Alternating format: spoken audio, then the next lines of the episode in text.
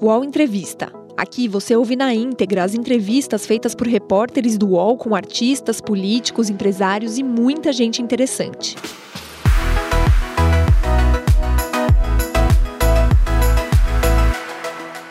Olá, bom dia, 10 horas e 7 minutos. Seja bem-vinda, seja bem-vindo ao nosso programa. Esse aqui é o UOL Entrevista, programa que você encontra todas as segundas e quintas-feiras aqui no canal UOL, sempre entrevistando personalidades políticas, econômicas, é, da arte, da cultura também, para a gente discutir sobre o nosso país. Hoje a gente foca um pouco mais em economia e sobre o futuro do nosso país. Henrique Meirelles nasceu em Anápolis em 1945 e se mudou para São Paulo na década de 1960 para cursar engenharia civil na USP. Em seguida fez MBA na Universidade Federal do Rio de Janeiro e se especializou na gestão de grandes corporações em Harvard. A carreira no mercado financeiro começou em 1974 no Bank Boston. Foi presidente global da instituição, sendo o primeiro estrangeiro a comandar um banco norte-americano de grande porte. Em 2002, foi eleito deputado federal pelo PSDB de Goiás. Foi o mais votado do estado. No ano seguinte, deixou o partido e foi escolhido por Lula como presidente do Banco Central. É atribuído a ele o sucesso de reduzir a inflação e baixar a taxa de juros. Com o fim da era Lula, foi nomeado por Dilma para presidir a Autoridade Pública Olímpica, responsável pela organização dos Jogos Olímpicos Rio 2016. Em sua volta ao setor privado, ocupou a presidência do Conselho da JIF. Após o impeachment de Dilma, voltou a Brasília. No Ministério da Fazenda do governo Temer, foi considerado o pai do teto de gastos e da reforma trabalhista. Em 2018, resolveu ser candidato à presidência da República pelo MDB mas acabou a eleição em sétimo lugar, com pouco mais de 1% dos votos. Na sequência, foi convidado pelo então governador de São Paulo, João Dória, para assumir a Secretaria Estadual da Fazenda, onde ficou por três anos. Hoje, aos 77 anos de idade e filiado à União Brasil, Henrique Meirelles voltou à iniciativa privada e pela primeira vez vai trabalhar com criptomoedas. No UOL Entrevista de hoje, ele fala sobre economia e política. Ministro Henrique Meirelles, muito obrigada por aceitar nosso convite. Seja muito bem-vindo ao nosso UOL Entrevista. Bom dia. Bom dia, é um prazer enorme estar aqui. Obrigado pelo convite. É sempre uma satisfação nós conversarmos e podermos trocar um pouco de ideias aí sobre o Brasil. E a gente recebe aqui também dois colunistas do UOL, Josias de Souza, colunista de política aqui do UOL. Olá, Josias, bom dia para você. Bom dia, Fabiola. É, bom dia ao Zé Paulo, que está conosco também. E muito bom dia ao ex-ministro Henrique Meirelles. É um prazer tê-lo aqui, ministro. E para nos ajudar aqui a entender a economia, chamamos também nosso colunista aqui do UOL, da área de economia, o Zé Paulo Kupfer. Olá, Zé Paulo, bom dia, seja bem-vindo também ao nosso UOL Entrevista. Bom dia, Fabiola, bom dia, Josias, bom dia, bom dia, ministro. Vamos lá, temos muita coisa para falar, ver o que, que, o, que, que o ministro está vendo aí a cena política e a cena econômica. Vamos lá. É exatamente isso. Mas eu queria até começar a nossa entrevista sabendo um pouquinho sobre o futuro dele. Me chamou muita atenção quando veio a notícia né, de que será um dos conselheiros é, da maior corretora uh, mundial, né, da maior corretora de criptomoedas do mundo, a Binance, e o ministro será um dos conselheiros. Já estudou bastante sobre criptomoeda, ministro? Domina esse mercado? Investe em criptomoeda? Como é que está isso, a expectativa para esse desafio? Olha, uh, é, um, é um mercado muito interessante, evidentemente novo, uh, representa o futuro. Uh, tem ganhos importantes do ponto de vista econômico, do ponto de vista de qualidade de serviço para as pessoas, na medida em que pode propiciar pagamentos muito rápidos, uh, sem a existência necessariamente de intermediários, portanto, fazendo operações mais rápidas, mais simples e, e menos dispendiosas. Você pode, por exemplo, liquidar operações de crédito exterior, etc., uh, muito rapidamente. Uh, então, tudo isso uh, o futuro. Evidentemente que tem desafios muito grandes, que é exatamente o que se pretende fazer agora com a criação desse Conselho Global da Binance, que é exatamente um conselho com pessoas que têm experiência, experiência regulatória, uh, como é o meu caso, que inclusive é, estive também no conselho e na diretoria da, do, do, Banco da Basileia, que é o Banco of International Settlements, que é considerado o Banco Central dos Bancos Centrais, que na época fizemos uh, muitas sugestões regulatórias para diversos bancos centrais em diversas regiões do mundo, e, e portanto, é, é, o que é importante agora no, no, no mercado de moeda digital. Nós temos aí não só a criptomoeda, mas tem uh, outros criptoativos, tem também outras coisas como a chamada stable currency uh, e outras coisas. Então, em resumo, o que nós precisamos agora é uh, estabelecer normas, procedimentos, um processo de estudo entre diversos bancos centrais, inclusive do Banco Central Brasileiro, da criação de moedas digitais dos bancos centrais. Em resumo, esse é o futuro. O que nós temos agora é organizar isso da melhor maneira possível para que possa se prestar o melhor serviço para a população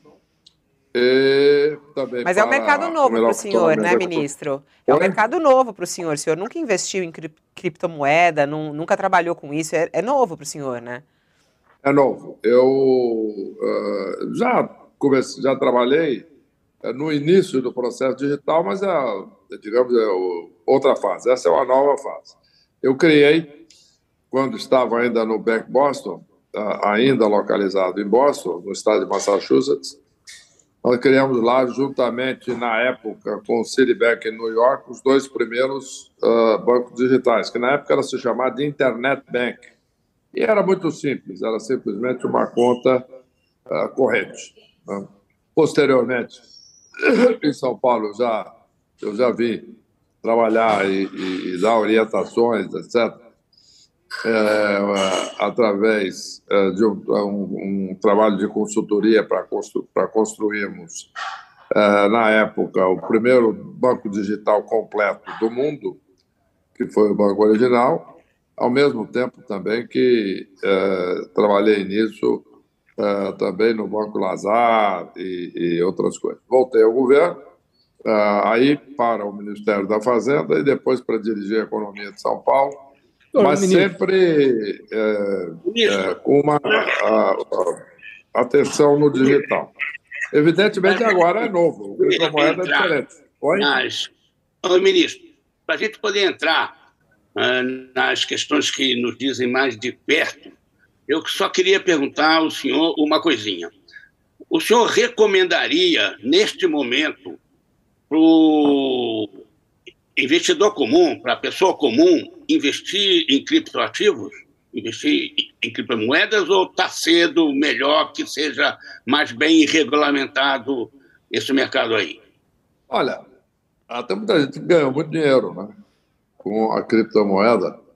Uh particularmente aí com uma delas. Uh, agora, evidentemente, como toda, uh, todo investimento em ativos de risco, tipo ações, etc., eu sempre tenho muito cuidado de dizer investe. É uma coisa dizer, você vai investir aí em ações aí da Petrobras? Depende.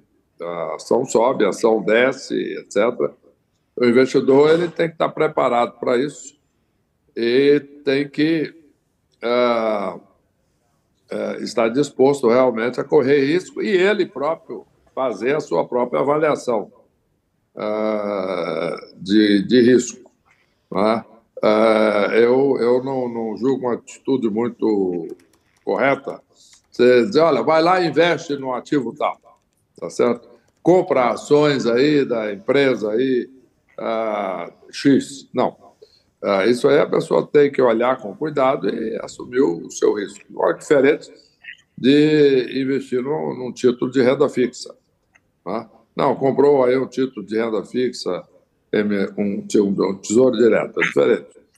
Aí sim, você pode dizer, olha, se quiser uma renda garantida, tudo bem, vai por aí.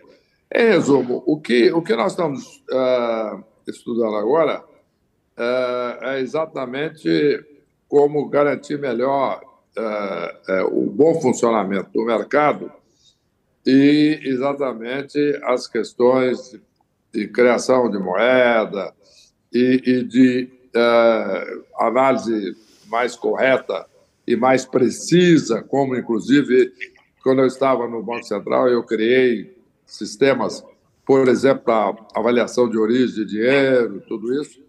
Então, são questões que nós vamos é, discutir exatamente na regulação quando, de, de criptomoeda, inclusive. Quando tiver. Quando o senhor tiver investido 15% do seu patrimônio em criptoativos, o senhor me avisa que eu vou entrar nesse mercado também. Por enquanto, tá eu vou, é, por enquanto eu vou lhe perguntar aqui, é, vou lhe perguntar sobre a nossa, a nossa realidade econômica aqui. É, o senhor foi um criador do teto de gastos teto de gastos hoje está muito avacalhado, né? Só é, de dois anos para cá a gente já furou esse teto aí umas três vezes, né? É, furou no ano passado com o negócio ah, para jogar, criar essa bola de neve dos precatórios, furou agora novamente para é, permitir ao presidente despejar mais de 40 bilhões de reais aí no bolso do eleitor, na antessala da eleição presidencial e houve outros pequenos aviltamentos do teto. O senhor acha que o teto deu o que tinha que dar? É, o senhor, como criador, teria a, a, percepção de afirmar hoje que é, é preciso ter um, um, um modelo qualquer de preservação da responsabilidade fiscal diferente do teto ou o teto ainda, ainda tem combustível para queimar? Eu acho que o teto uh, deve exatamente agora ser mais respeitado do que nunca exatamente pelas razões que você mencionou. Um dia desses, ah, alguém me perguntou: mas você acha que o teto não está desmoralizado? Eu digo não. Quem está desmoralizado é a que no teto. Se estivesse, ah, nós estaríamos com credibilidade fiscal. O que eu acho que nós precisamos de fazer é muito simples. Não há dúvida que uh, o investimento social no momento é muito importante. O país ainda vive um momento muito difícil. Ah, então, esses investimentos sociais, auxílios, etc., são muito importantes. Falou aí dos 43 bilhões. Agora, o que é, o que é necessário fazer? É algo que é possível, que inclusive fizemos ah, no Estado de São Paulo, que é fazer uma, uma reforma administrativa muito séria, que corte despesas de menor importância, etc., e que permita então, a abertura de espaço para que eh, nós possamos, aí sim, fazer a expansão dos gastos sociais, por exemplo, respeitando o teto. Isso é que é importante. Ah, agora, eu acho que para, principalmente o próximo governo, vai ser mais importante do que nunca respeitar o teto, porque no momento em que se fala, não, agora vamos dar, criar um teto mais flexível, Bom, aí você abriu a porta para a negociação, para a perda de controle, que é o que sempre se fez no Brasil. Então, vamos discutir. Não, eu botar verba aqui para a minha região é mais importante, para o setor aqui que eu represento, uma emenda para cá, uma emenda para lá, sem limite. Mas com teto ou sem teto já está acontecendo, né? É, essa... Tudo bem. É, já, já foi não, completamente desvirtuado. Né? Exatamente. Ah, agora, é verdade. O teto, agora, o teto não é algo sobrenatural, não é algo que se sobrepõe à Constituição. O teto é parte da Constituição. Então, no momento em que se apresenta um, uma, é, é, digamos assim, uma proposta de emenda constitucional e que altera e, e, e, e cria despesas extra-teto, Perfeitamente. Isso aconteceu e é negativo para o país. O que, que nós temos que fazer? Uh, restabelecer o teto, fazendo a, a, reforma administrativa, restabelecendo o respeito ao teto. O teto está aí, basta ser seguido. É uma decisão do governo, executivo e legislativo, respeitar o teto. Ele não tem uma força por si só, é, desde que o Congresso é, tem condições de mudar a Constituição. O, Portanto, o ministro, o, o, governo tem falado, até a gente entrevistou recentemente o líder do governo no Congresso, o Ricardo Barros, E ele dizendo o seguinte, que é preciso flexibilizar esse teto, porque, aí ele diz, porque as empresas é, do governo estão ganhando muito dinheiro, né? E aí ele fala assim, tem muito dinheiro, tá, tá entrando bastante dinheiro, então é, é possível gastar mais. Faz sentido isso ou não?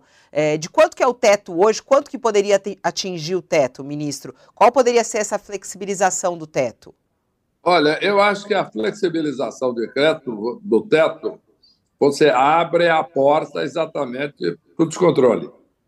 Porque essa história, não, tá bom, não vai flexibilizar, vai tirar o que do teto? Ah, é, não coloca no teto a despesa social. Ah, não coloca no teto também ali investimento. Investimento é, eu vou botar o dinheiro aqui para ligar a fazenda lá do meu apoiador, lá do meu financiador, no meu município, lá no meu estado, e isso aí, então, é um investimento que sai para fora do teto. E aí você perde o controle. E é o que acontecia no Brasil, por exemplo, quando eu assumi o Ministério da Fazenda e nós é, estabelecemos o teto. O teto é algo a ser respeitado e esse, esse respeito, no entanto, tem que ser decidido pelo governo, pela Constituição. Tá?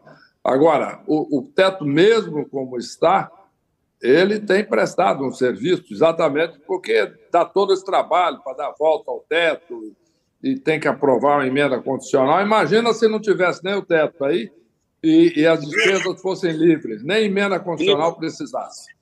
Ministro, é óbvio que o senhor defende o teto porque o senhor é, foi o ministro que criou o teto. Mas o teto, o teto brasileiro, que é uma jabuticaba, ministro. Só tem no Brasil. Oi? Teto, teto constitucional, teto de gasto constitucional só tem no Brasil. Teto, uhum. teto de gasto sem flexibilidade para investimentos só tem no Brasil. Teto, teto de gastos que não prevê crises e precisa, portanto, PECs, mudanças constitucionais complicadas, é, só tem no Brasil. O teto, ministro, reduziu, como o senhor dizia, não é contra nenhum setor, não é contra a educação, não é contra a saúde, é simplesmente acomodar dentro do teto. O que o teto produziu nesses anos? Produziu uma redução absurda do investimento público, a ponto dele não conseguir repor o capital investido, as coisas estão apodrecendo e deteriorando as pontes, os viadutos, os trilhos das ferrovias estão sem manutenção. O teto reduziu, reduziu as aplicações em educação e saúde, e o teto não conseguiu segurar a bagunça fiscal. O senhor, pela sua carreira, pelo seu currículo, é um homem pragmático. O senhor já esteve em todos os lugares, conhece bem as coisas. Não era hora de uma autocrítica desse teto irrealista que foi imposto ao país, não para realmente segurar os gastos públicos, mas para reduzir o tamanho do Estado num país de pobreza enorme, desigualdades abissais fazer com que a iniciativa privada cuide disso, não é pedir demais dela e tirar o Estado fora disso, não é tirar ele de um dever que ele tem que cumprir corretamente, logicamente. Não é hora de uma autocrítica, ministro? A resposta é um enfático não. Eu acho que o teto é mais importante do que nunca. Nós estávamos no meio dessa esculhambação toda quando eu assumi o Ministério da Fazenda em 2016 gastos livres, despesa pública é vida, o governo precisa gastar para o país poder crescer, e temos que investir nisso, naquilo, naquilo, etc. Qual foi o resultado disso? De junho de 2015 até. Desculpe, eu vou terminar o raciocínio. Até maio de 2016, quando eu assumi o Ministério da Fazenda, em 12 meses, houve a maior queda de PIB da história do Brasil, sem teto, antes de teto. Exatamente por causa disso. É, por quê? Porque o governo gastou demais, gastava mais do que tinha capacidade de, de arrecadar. O PIB, por exemplo, subiu a, a, o PIB gasto pelo governo, a percentagem de PIB gasta pelo governo subiu de 10,4% para 20,5%, mais do que dobrou.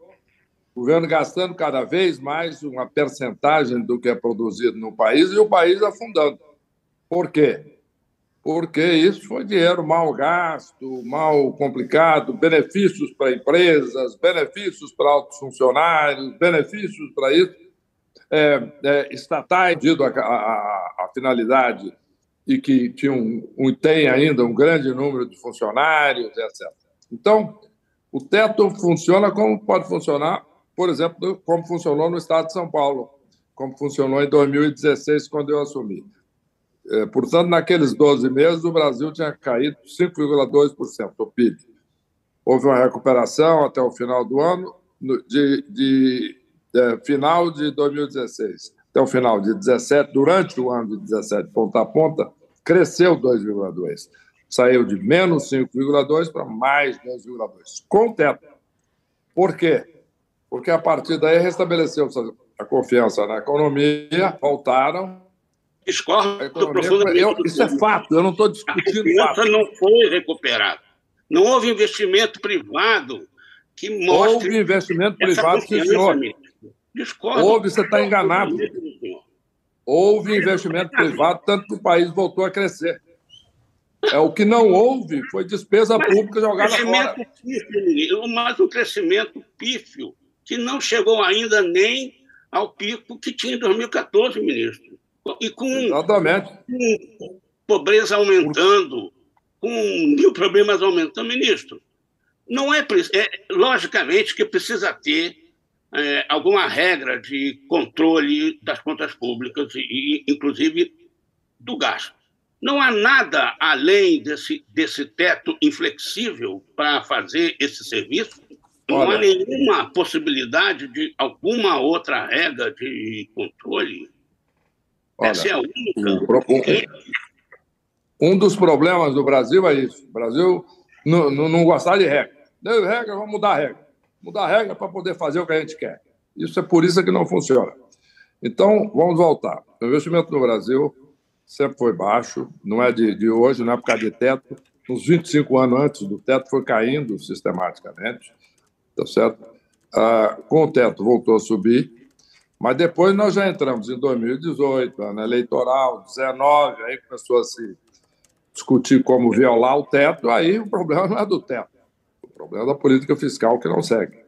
Então, isso é outra coisa. O teto ele foi estabelecido com um prazo até 2026. 2026, então, para ser repensado e, eventualmente... Não é 2036, uh, Não, senhor. É 2036, não, né? Eu vou, eu vou fazer uma, uma, uma afirmação para você, foi eu que fiz a lei. Perdão, ministro. Perdão, ministro. Outra regra jabuticaba do nosso teto é que ele não leva em conta o ciclo político. Ele foi feito para 20 anos, quatro mandatos. O nosso teto, ministro, é mais ou menos como a Constituição chilena, que foi ontem a plebiscito, é um negócio irrealista. Se fosse a plebiscito, o senhor achava que era uma boa ideia botar o teto em plebiscito para ver se ele passava? Este teto inflexível que foi criado em 2016, é, ele é realista, ministro. Ele não se não, não ia. A hora que eu puder falar, não... você me conta. É, deixa, hum? deixa ele só concluir. Eu também já ia mudar também. Eu já acho que ficou claro aqui a opinião dele em relação ao teto. O, é. Ele continua defendendo o teto. Pode concluir, ministro. Pois não. O que eu quero dizer é o seguinte: primeiro, tem uma série de informações erradas que estão sendo faladas aqui. O teto não é por 20 anos, é por 10 anos, que pode ser resolvido é, é, renovado por mais 10, por proposta do Executivo, ah, e aprovada pelo Congresso Nacional. Ou não.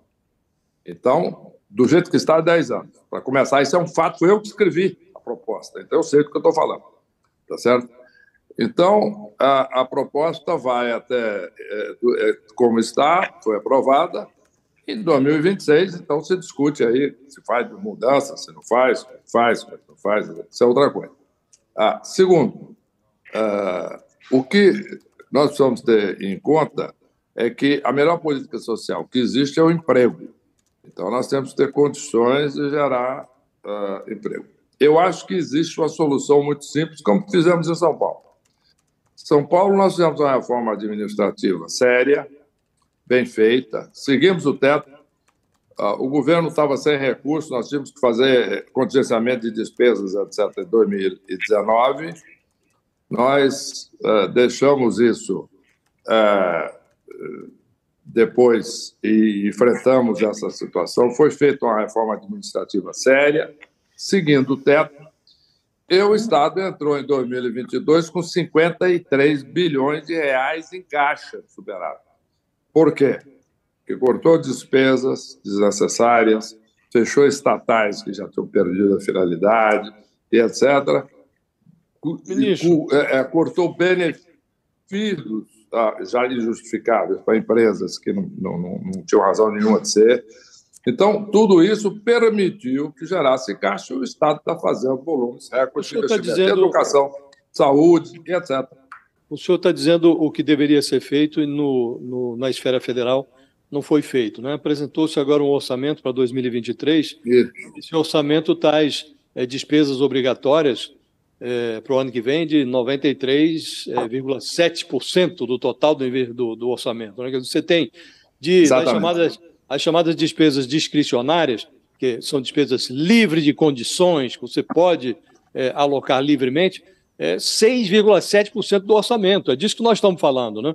Então, é, é, é, é nesse, nessa conjuntura nós estamos aplicando o teto. O que eu lhe pergunto é: lá atrás, em 2002, quando o Lula venceu a eleição, ele dizia que recebeu uma herança maldita do Fernando Henrique. O senhor trabalhou no governo Lula. É, à luz do que vai acontecer agora, em janeiro de 2023, o senhor diria que lá atrás era uma herança maldita? É, se era, o que é que nós vamos ter agora em 2023, em janeiro de 2023? Que tipo de herança o próximo presidente vai receber? Olha, é, eu vou, vou dizer assim, naquela época, o país, por razões diversas, independentemente de títulos, etc., uh, uh, o que se pode adjetivar e etc., o fato concreto é que o, a situação econômica do país estava realmente difícil. Discute-se muito o porquê, muitos até argumentam que as razões da, da situação está tão ruim, era uma expectativa um efeito ah, Lula, muito né? ruim, muito negativa sobre a própria assunção do governo do Lula. Agora, a grande verdade é o seguinte: quando o Lula assumiu, o Fernando Henrique tinha colocado uma meta de superávit fiscal, para você ter uma ideia, de 3,75% do PIB. Estava se discutindo se aquilo era possível, se seria viável, etc. Ah, no primeiro ano do governo Lula, a meta de superávit fiscal foi de 4,25% do PIB tá certo? E, na realidade, entregou 4,35. Com uma política fiscal rigorosa ao mesmo tempo e com uma política, uma política monetária rigorosa, uma política fiscal também, isso permitiu, aí sim, que a economia estabilizasse, o crédito na economia como um todo subisse e o país começasse a crescer e cresceu durante aqueles oito anos, cerca de, em média, 4% ao ano. Agora, não foi feito com ah, esse tipo de coisa que está se fazendo agora, dar volta para lá, dar volta para cá, para aumentar as despesas de forma descontrolada.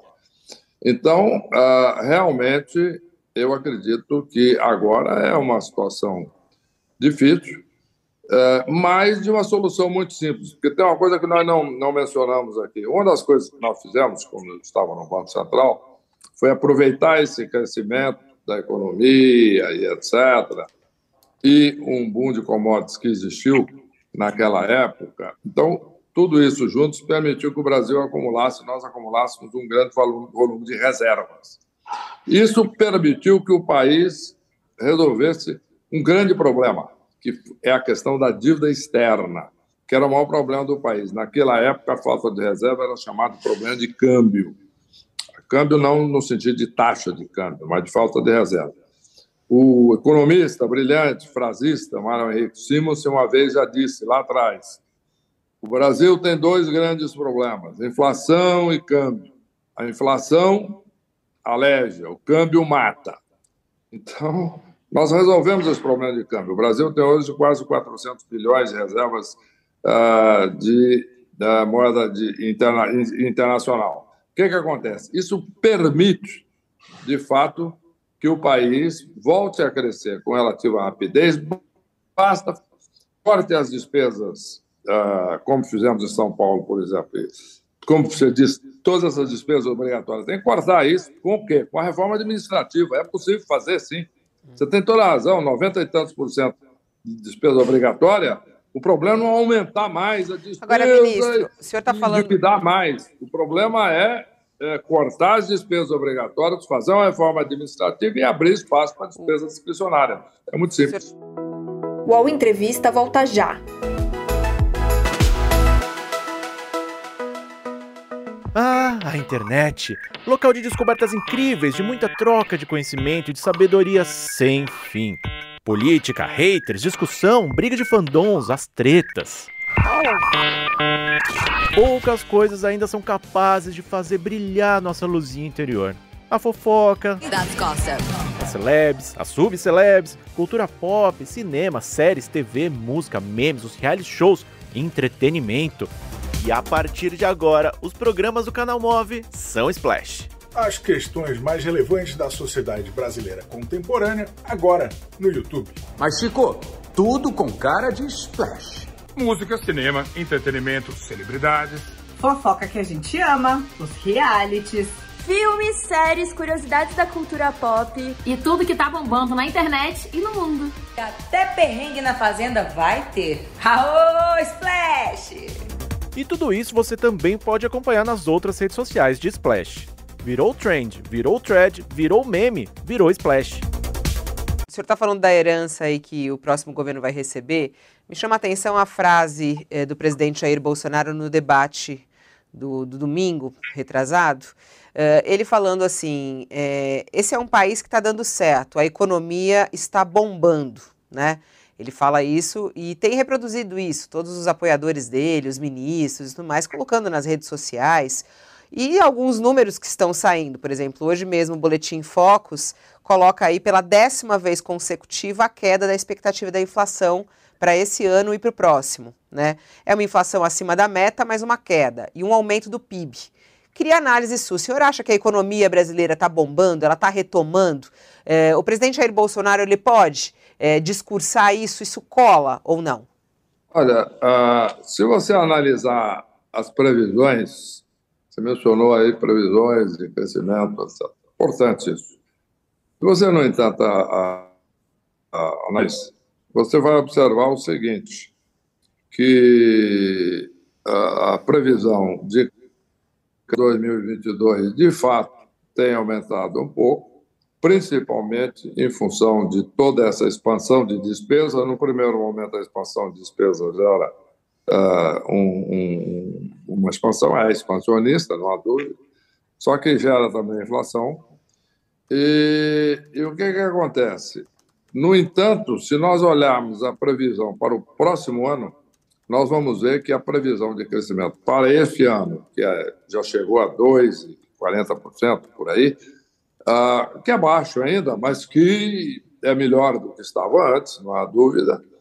Uh, portanto, melhorou, está uh, dois e pouco, não é exatamente um país bombando, mas 2,5% considerado. Estava crescendo um, está ok. Uh, agora, a previsão para o ano que vem é menos de meio, 0,47. Por quê? Porque vai ter que pagar a conta de toda essa expansão fiscal esse ano. E o país não tem essa capacidade de financiamento, de aumento de impostos, etc. Não é um país rico para gastar tanto assim. De novo, o que, que nós teríamos que fazer? Fazer uma reforma administrativa para cortar essas despesas obrigatórias todas, como foi muito bem mencionado aí, não é isso? E, a partir daí, ter espaço para as despesas Mas, mas essa declaração do presidente, ele, ele mente quando ele fala isso? é, que, a, que, a, economia está bombando? Por exemplo, Não, quando ele, ele fala tá, assim. Ele está ah, se baseando é, no a... fato de que. Oi? Ele está se baseando no fato de que está crescendo mais do que estava esperado. E para um país que estava crescendo 1%, está crescendo 2,40%.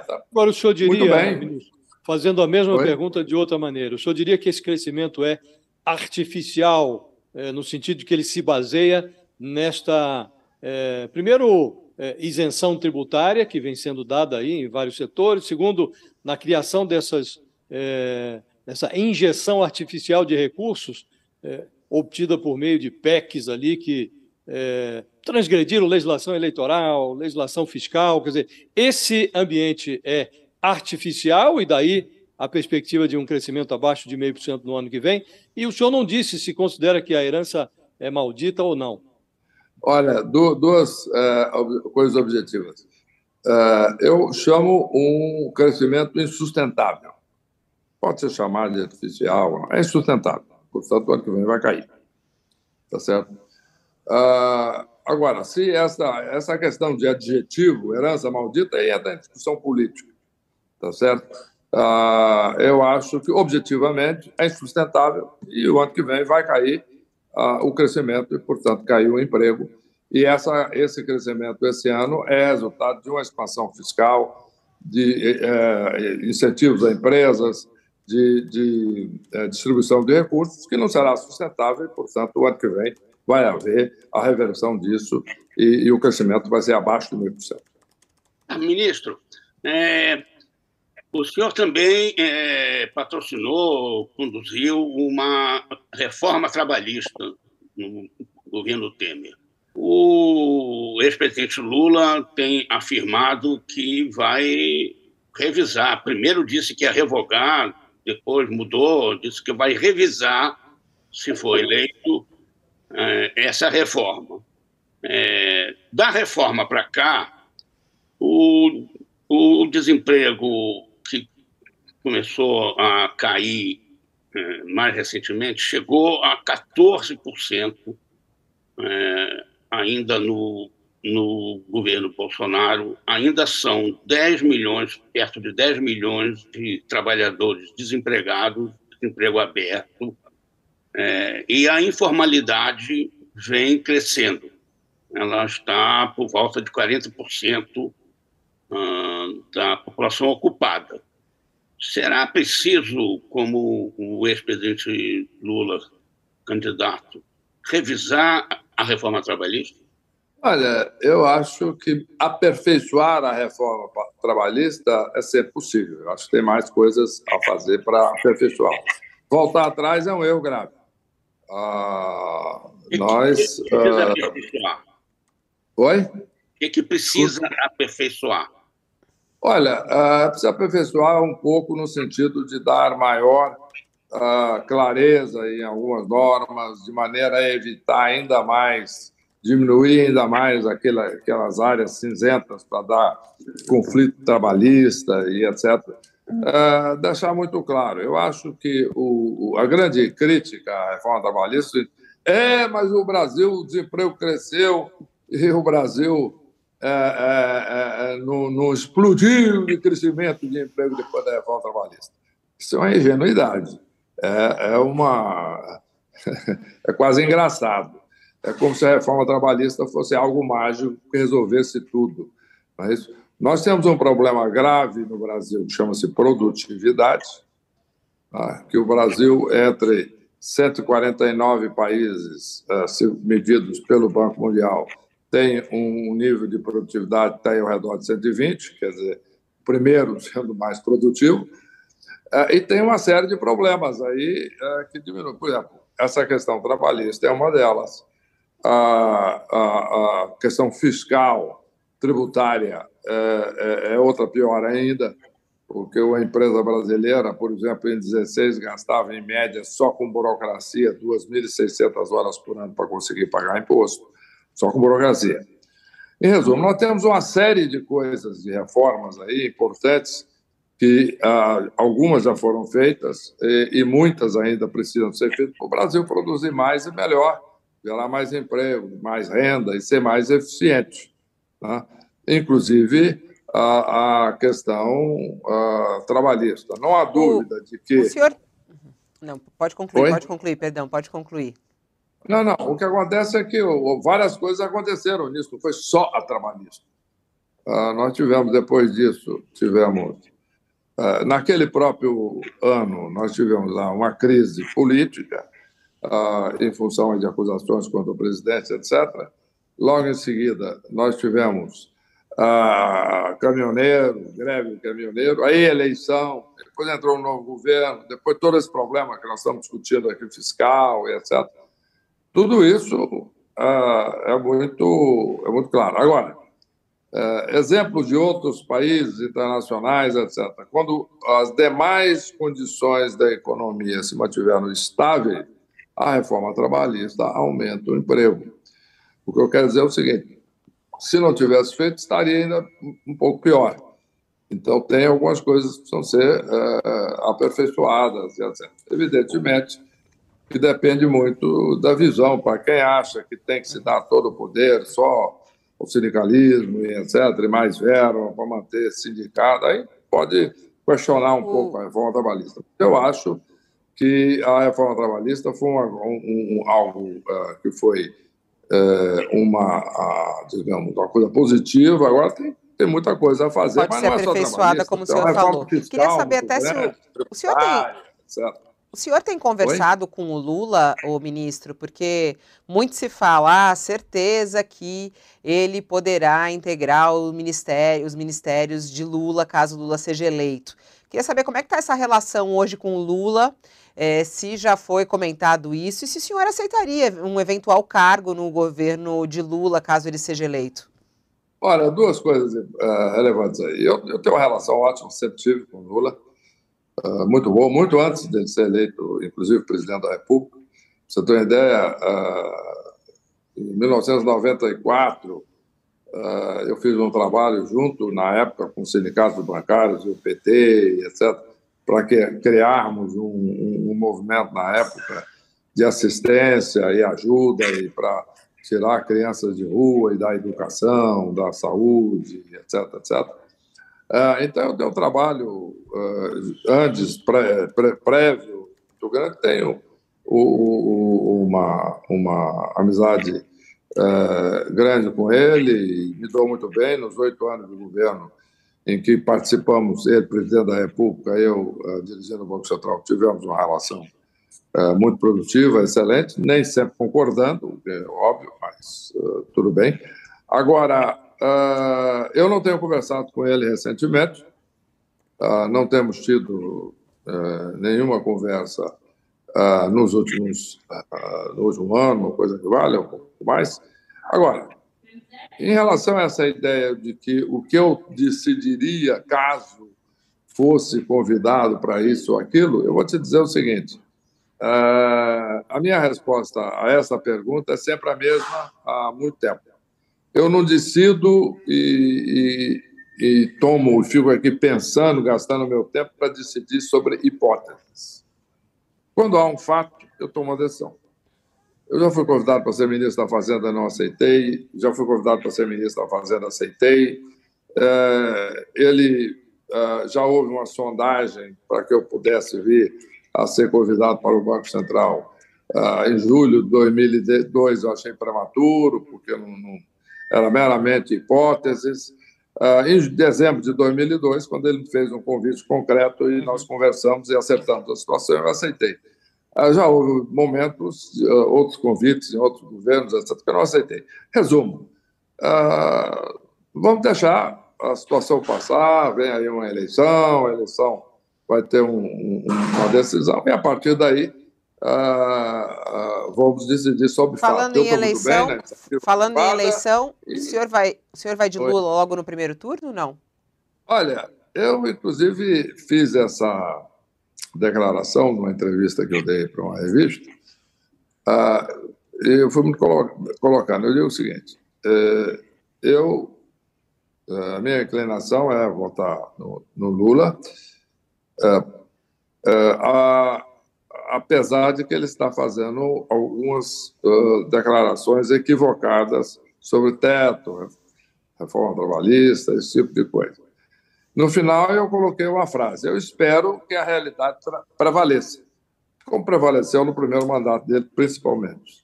uh, e vamos, vamos, uh, vamos trocar em frente. A realidade é dinâmica, vamos estar, discutindo isso, e avaliando e trabalhando e etc. Ver. Tem um fenômeno novo aí que surgiu depois que o senhor deixou o governo, chamado orçamento secreto, né? são as chamadas emendas de relator. É, ali no período de 2020 a 2021, o governo gastou com esse tipo de emenda 38,1 bilhões de reais. Esse ano vai gastar mais 16,5 bilhões de reais e já está previsto para o ano que vem, no orçamento de 2023, 19,4 bilhões de reais para essas chamadas emendas secretas. Né? É, que tipo de avaliação o senhor faz sobre mais esta novidade orçamentária e que tipo de disfunção esse tipo de gasto provoca? Qual é a, o efeito deletério que esse tipo de despesa provoca na execução do orçamento? Olha, uh, é extremamente negativo. O primeiro problema é exatamente a falta de transparência, quer dizer, a população tem o direito de saber onde é que está tá, tá sendo gasto o dinheiro, que em última análise a população paga, seja através da, da pagamento de imposto, e não são apenas aqueles de maior rendimento que pagam imposto, pagam imposto de renda, etc. Ah, qualquer produto de, que se compra tem imposto embutido, é isso. É, a população toda paga imposto, a população toda é, sustenta isso. E, e, e, portanto, a população tem direito de saber julgar como está sendo gasto, em última análise, o seu dinheiro. O dinheiro, em última análise, é do povo, não é dos políticos do governo. Então, eu acho que é algo negativo e não é algo que eu acho que deva ser aceitável pela população. Evidentemente que está lá, está aprovado, o Congresso tem poderes legais, constitucionais para isso. É, eu sou contra. Eu acho extremamente negativo isso. Eu acho que toda a alocação de recursos tem que ser a mais aberta, transparente e racional possível. Ministro, o senhor é, tem mesmo declarado, e nessa nossa entrevista também, apoio ao Lula, e ressalvado que ele tem dito algumas bobagens por aí, mas eu queria lhe perguntar se a frase que o Lula repete insistentemente, de que é preciso incluir o pobre no orçamento, é uma bobagem ou é uma fala correta? E o senhor acha que precisa realmente incluir o pobre no orçamento? E para fazer isso, uh, precisa o quê? Aumentar impostos sobre ricos? Como o senhor avalia incluir o pobre no orçamento? Olha, é, eu não sei exatamente o que ele quer dizer com isso, mas, é, em princípio, eu, eu tendo a achar que ele está dizendo que precisa se fazer mais programas sociais e ajuda a população do menor rendimento. Com isso eu concordo. Eu concordo com isso. Como faz? Ah, em, em, dito isso, ah, a questão é de onde vem o dinheiro? Já foi de 90 e tantos por cento, já está em orçamento obrigatório, em despesas obrigatórias. Pois bem, ah, aí, aí que vem a, a resposta. Ah, faz, tem que se fazer uma reforma administrativa para se cortar essas despesas obrigatórias, muitas delas desnecessárias, e gerar espaço para fazer investimentos sociais, que é exatamente o que ele está dizendo. Então, a questão é como fazer isso. Agora, que tem que fazer, tem que fazer. Eu acho que o Brasil precisa são os sim. pontos, os pontos principais, os três pontos principais dessa, dessa reforma, dessa reforma administrativa que o senhor coloca quase como uma salvação milagrosa para os problemas brasileiros? Olha, é, nós fizemos essa reforma administrativa em São Paulo e, como eu disse, não foi exatamente uma droga, porque ela foi objeto de muita luta, de muita discussão, de muito protesto dos setores prejudicados, etc. Ah, houve manifestação fora da Assembleia Legislativa, ameaça de violência, etc. Mas o, o, resultado concreto é que ela gerou 53 bilhões de reais de caixa para investimentos sociais e infraestrutura no estado de São Paulo, apenas em 22. Os pontos principais, vamos lá então. Uh, primeiro lugar, fechamento de todas as estatais já perderam a finalidade. diminuição de estatais para o dimensionamento. Mas dá alguns exemplos dessas estatais, ministro, é importante dizer isso. Quais, quais essas estatais que o senhor diria? Não, eu não estou ainda fazendo essa análise da reforma administrativa federal nesse nível, porque eu não estou lá. Tá. tá certo? É, fizemos em São Paulo. Ah, segundo, é, é, corte de benefícios de funcionários, é, de servidores públicos de, de rendimento maior, etc. Tem que cortar um pouco isso.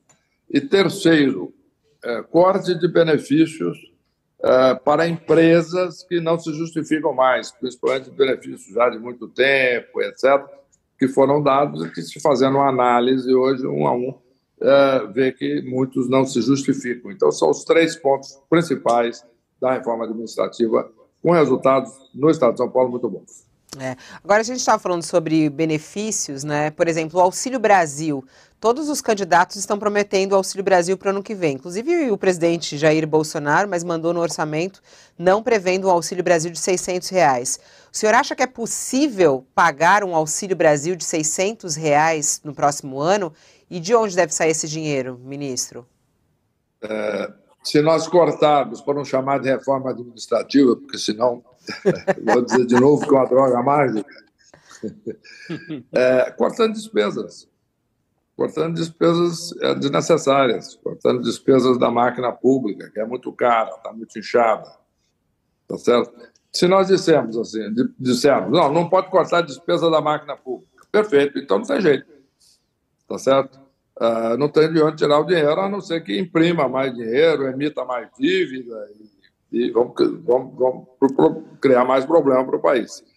Então, nós temos que cortar uh, despesas que não são mais necessárias, na linha do que eu falei, que é, fizemos em São Paulo, mas tem espaços muito maiores para fazer na, na União. Oi.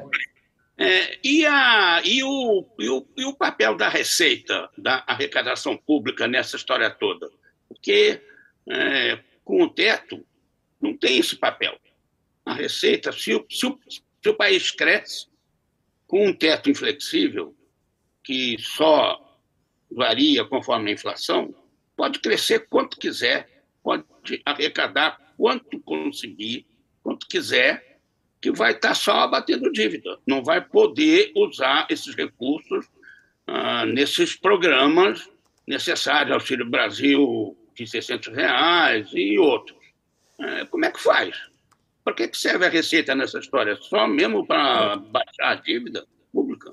Eu digo o seguinte, eu vou repetir aquilo que eu já falei. Ah, nós vamos gerar esses recursos, como fizemos em São Paulo, pelo corte de despesas desnecessárias. Não necessariamente Sim, mas, por mas, mas, eu, mas eu estou perguntando ao senhor das receitas. Se o não, volta a crescer, o que, que faz com elas? Não, não. Eu estou respondendo uma pergunta que você tá fez. Você falou. De onde é que vem o dinheiro? Tá. Vem de corte de despesas. Ponto. Ah, agora, a segunda pergunta, não pode se aumentar ainda mais a receita? Eu acho que a Receita Federal faz um bom trabalho de fiscalização, de atuação. O problema não é esse. A questão é a pergunta base é: poder-se aumentar a carga tributária no Brasil? A resposta é assim: a carga tributária no Brasil, para países emergentes, etc., é uma carga tributária já alta. Ela não é baixa. Uh, o Brasil cobra imposto sobre qualquer coisa que você compra. Você olhar sua roupa aí, seus óculos, uh, seus livros todos, tudo tem imposto. Tá certo? Então, o problema não é cobrar esses impostos. A carga tributária no Brasil é relativamente alta. O problema é que a despesa da máquina pública também é muito alta. Então, eu estou apontando que a solução é diminuir as despesas e gerar recursos para tudo é isso que nós estamos dizendo. No caso da Receita Federal, eu acho que nós podemos facilitar muito a vida da Receita Federal e até com isso viabilizar o aumento de de, de receita, aumentando, digamos, a eficácia e diminuindo a complexidade tributária. Para isso é necessário fazer a reforma tributária. Porque, como eu já mencionei aí num certo momento, segundo estudos do Banco Mundial, uma empresa brasileira gasta, em média, só em burocracia, 2.600 horas por ano uh, para pagar imposto. Não é para ganhar o dinheiro para pagar o imposto, não. Só pra, já tem o dinheiro, vai pagar o imposto, gasta 2.600 horas de trabalho por ano, em média, no Brasil. Tá... Agora, oi.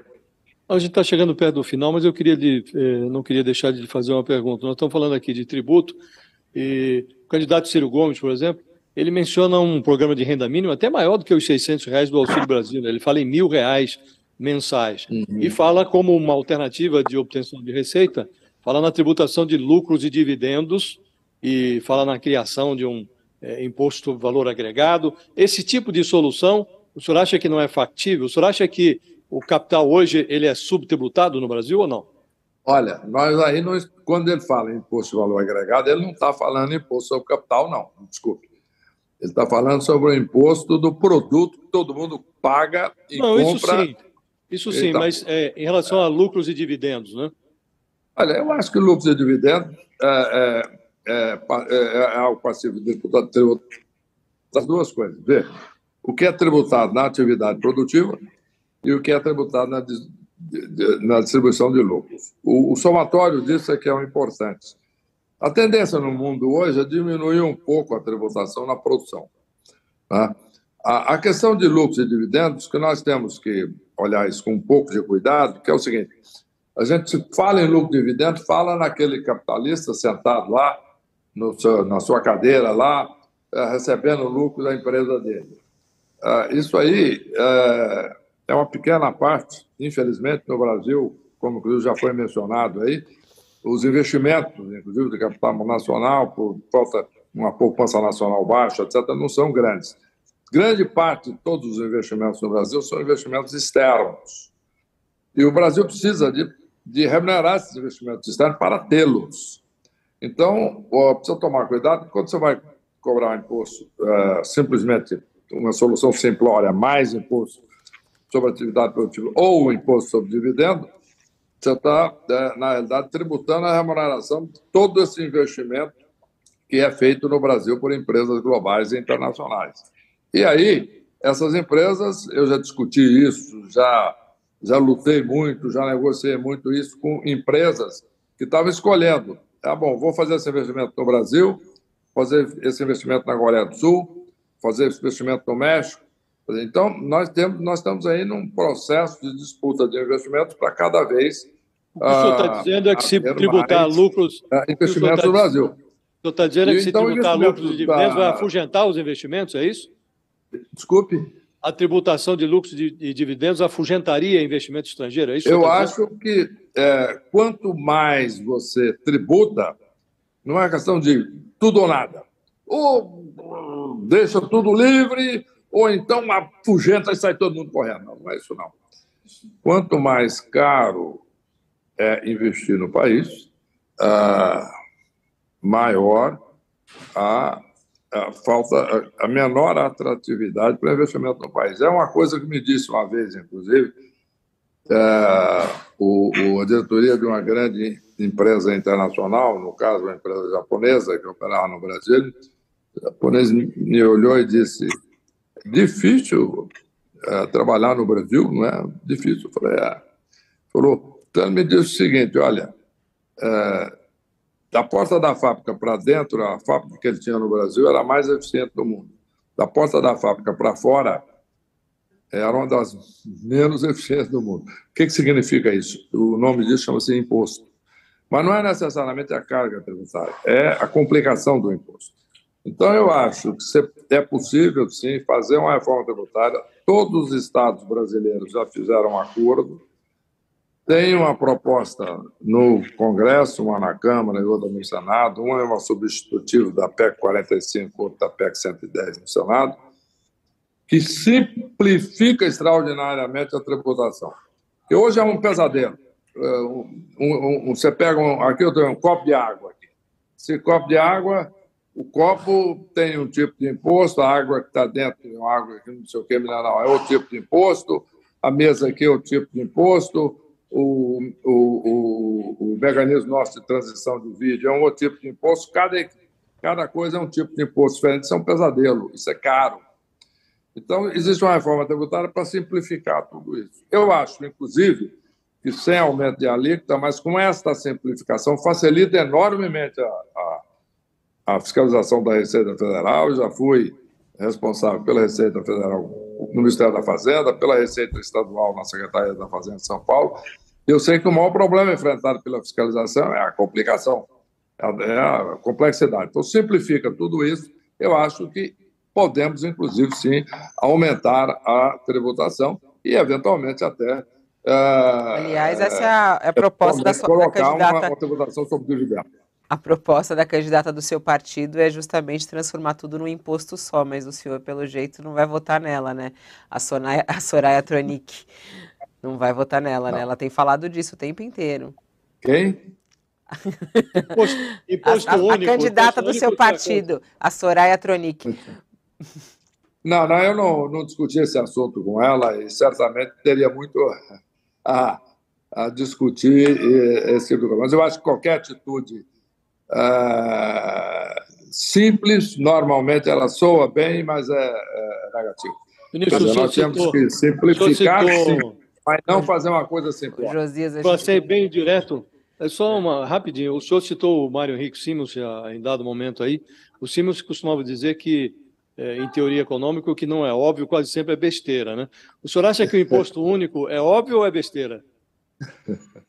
Eu acho que ele é, é, é negativo, porque ele, ele é, simplesmente, é, inclusive, é regressivo, né? no sentido que o pobre acaba pagando mais imposto do que deve, e mais do que paga hoje ainda, porque todo mundo paga a mesma alíquota. Fala, não, mas o rico compra mais e, e, portanto, paga mais imposto. É, mas a alíquota é igual. Então, esse é o ponto fundamental. Ministro Henrique Meirelles, muito obrigada pela sua participação ao vivo aqui no nosso programa. Muito obrigada por participar é, e até uma próxima oportunidade. Obrigado, é sempre um prazer falar com você. Sempre animado. E um prazer Aliás, aliás, eu até pensei que o senhor estivesse aí no Palácio dos Bandeirantes, mas o senhor não está mais no Palácio dos Bandeirantes. Que... Não, não, não está. Não, não está. Não. Tchau, tchau, Ele está no, mundo virtual das, dos criptoativos e das criptomoedas. Ele está nas nuvens. Está quando... bem nas nuvens. Ministro, me é. despedindo do senhor, quando tiver investindo os 15% do seu patrimônio lá na, nos criptoativos, me avisa, hein, para eu poder entrar nesse Eu te mercado. conto, eu te conto, hein? Eu te conto. Vamos todos, todo mundo vai atrás dele. Muito obrigada, ministro. Obrigada, Kupfer. Obrigada, Josias. Assim a gente encerra mais um All Entrevista. Muito obrigada também pela sua audiência, pela sua companhia. Eu volto logo mais ao meio-dia na nossa edição do All News do meio-dia. Até lá. O UOL Entrevista e outros podcasts do UOL estão disponíveis em uol.com.br/podcast. Os programas também são publicados no YouTube, Spotify, Apple Podcasts, Google Podcasts e outras plataformas de distribuição de áudio.